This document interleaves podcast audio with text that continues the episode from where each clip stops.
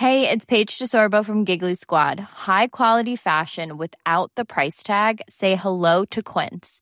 I'm snagging high-end essentials like cozy cashmere sweaters, sleek leather jackets, fine jewelry, and so much more. With Quince being 50 to 80% less than similar brands. And they partner with factories that prioritize safe, ethical, and responsible manufacturing. I love that. Luxury quality within reach. Go to quince.com slash style to get free shipping and 365-day returns on your next order. quince.com slash style. Spring is my favorite time to start a new workout routine. With the weather warming up, it feels easier to get into the rhythm of things. Whether you have 20 minutes or an hour for a Pilates class or outdoor guided walk, Peloton has everything you need to help you get going. Get a head start on summer with Peloton at onepeloton.com.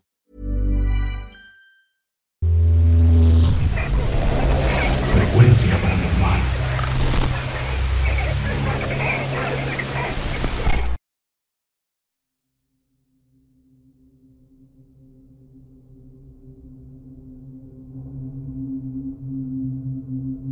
¿Qué tal?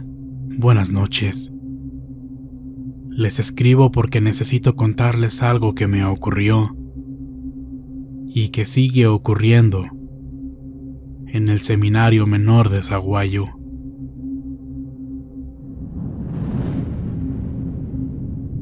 El seminario es muy grande y éramos muy pocos jóvenes, solo cuatro para ser exacto. En el tercer piso había dos cuartos cerrados con candado.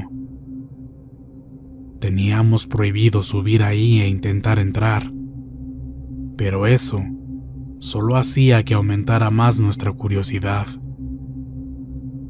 Hasta que un día, mi amigo Jesús y yo subimos a escondidas para averiguar de qué se trataba lo que guardaban ahí. Las puertas de los cuartos estaban muy bien aseguradas, así que nos fuimos hacia el balcón, buscando asomarnos por la ventana para ver si desde ahí lográbamos descubrir algo. Nuestro primer plan fue inútil, pero no dejaríamos de intentarlo. Día tras día, seguíamos subiendo a escondidas, con la finalidad de encontrar algo interesante. Finalmente, se nos ocurrió la idea de quitar el vidrio de la ventana y meternos por ahí. Al entrar, estábamos muy asustados, pero eso no nos detuvo. La adrenalina hacía que siguiéramos. En el momento en el que entramos, sentimos una vibra muy extraña como si alguien no quisiera que estuviéramos ahí. En el interior del primer cuarto había bastantes cosas antiguas, muebles, monedas, relojes, fotos, etc. Era como una oficina, pero llevaba cerrada bastante tiempo nosotros decidimos tomar algunas cosas para analizarlas mejor, así que yo tomé unas monedas y un reloj. Dimos la media vuelta, y en cuanto estábamos por irnos, escuchamos un fuerte golpe en la puerta. En ese momento salimos corriendo asustados hasta nuestro dormitorio. Guardamos todo lo que habíamos sacado de ahí y no entendíamos quién habría dado ese golpe que se escuchó. Desde ese momento nos empezaron a suceder cosas muy extrañas. Lo curioso es que solo nos sucedían a nosotros dos. Nos apagaban las luces, nos movían cosas y sobre todo, escuchábamos ruidos y pasos provenientes del tercer piso.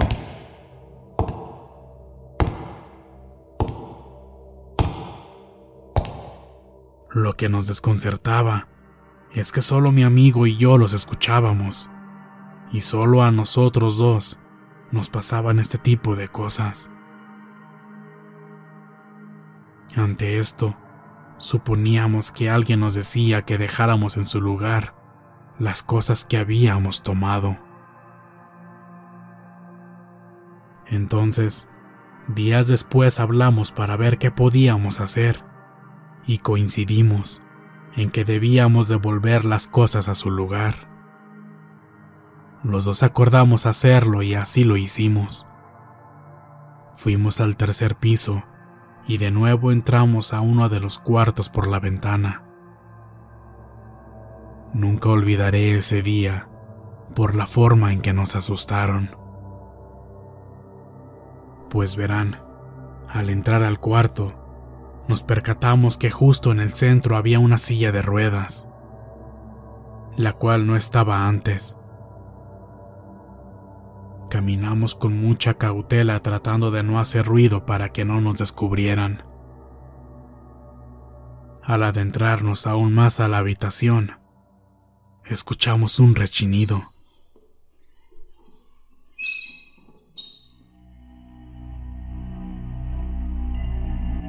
Al voltear, nos percatamos de que la silla de ruedas se movió. Jesús y yo nos miramos fijamente algo asustados, pero no quisimos alarmarnos. Al tratar de seguir adelante, de nuevo escuchamos ese rechinido. Esta vez, la silla se movió bruscamente. Aquello hizo que Jesús y yo saliéramos corriendo aterrados. Las puertas del cuarto se comenzaron a agitar violentamente mientras nosotros brincábamos por la ventana.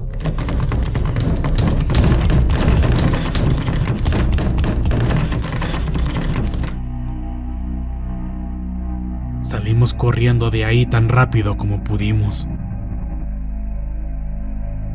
Decidimos no contarle a nadie del seminario, ni siquiera a los otros dos compañeros, para evitar meternos en problemas. Los días posteriores, las cosas fueron empeorando. En todo momento, sentíamos que alguien nos seguía a todos lados. Y en las regaderas, en los baños y en todo el pasillo principal, sentíamos que alguien nos observaba. Veces escuchábamos pasos atrás de nosotros y al voltear, no había absolutamente nadie. Como les dije en un principio, el seminario es muy grande y somos muy pocos los que estamos aquí. Desde hace días, comenzamos a ver a alguien caminando en el tercer piso y desaparecer al llegar a los cuartos. Muy discretamente, Jesús y yo le preguntamos a uno de los sacerdotes que de quién eran antes esos cuartos. Él nos respondió que esa habitación pertenecía al padre fundador del seminario y el otro cuarto era su oficina y que a él nunca le gustaba que tomaran sus cosas. Por eso es que en respeto a él se decidió cerrar los cuartos y no permitir que nadie accediera a ellos. Un dato interesante que es importante al recalcar en este punto es que la tumba del sacerdote fundador se encuentra dentro del mismo seminario, en el patio, justo a un lado de donde ahora es la cocina. Eso que nos comentó el padre nos vino a confirmar dos cosas. La primera es que no estábamos alucinando y todo lo que nos ha estado pasando es real. Y la segunda es que tal vez el padre fundador está molesto por haber tomado sus cosas y es por eso que se nos manifiesta de esa manera. Sabíamos que lo correcto era entrar de nuevo a aquella habitación y dejar todas las cosas que habíamos tomado.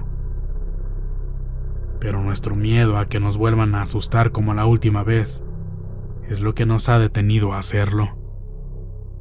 y tampoco hemos pedido ayuda a uno de los sacerdotes por los regaños que muy seguramente nos darían. Actualizo.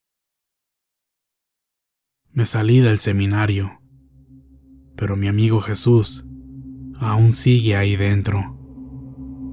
Él me cuenta que le siguen pasando cosas muy extrañas y aún escucha pasos por las noches provenientes del tercer piso. Lo misterioso es que sucede cuando no hay nadie a esas horas despierto. Pero aunque ya haya salido del seminario, las cosas para mí tampoco han parado. Mi cuarto tiene una ventana hacia la calle y desde ahí por las noches siento que alguien me observa. Y esa sensación no me deja dormir. Y en algunas ocasiones he escuchado, como si por fuera, alguien estuviera jugando, moviendo monedas en sus manos.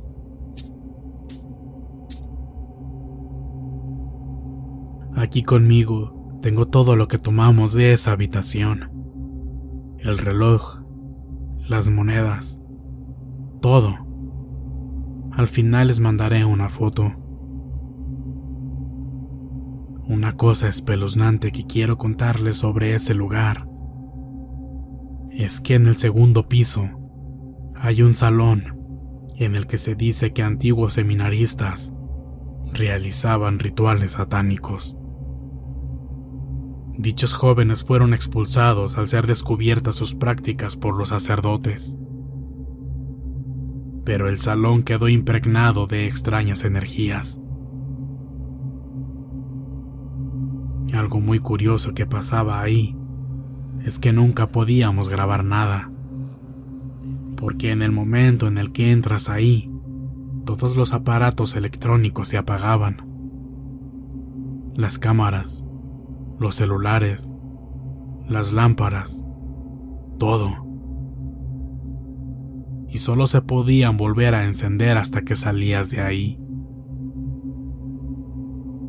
Respecto a la presencia que nos persigue, creemos que sí es el sacerdote fundador del seminario. Por lo mismo no lo consideramos como algo maligno. Simplemente creo que quiere que devolvamos sus cosas al cuarto. Pero como les dije anteriormente, yo las tengo aquí en mi casa. Nos da mucho temor entrar de nuevo a esa habitación.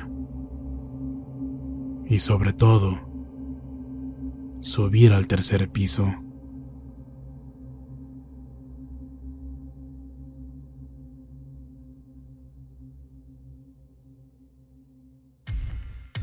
Muchas gracias por escucharnos. Espero que este relato haya sido de tu agrado. Te invitamos a continuar disfrutando de nuestras historias y recuerda seguirnos también en YouTube para vivir la experiencia completa en video, ya que comúnmente mostramos distintos tipos de evidencia, como fotografías y grabaciones del lugar de los hechos. Para ustedes, frecuencia paranormal.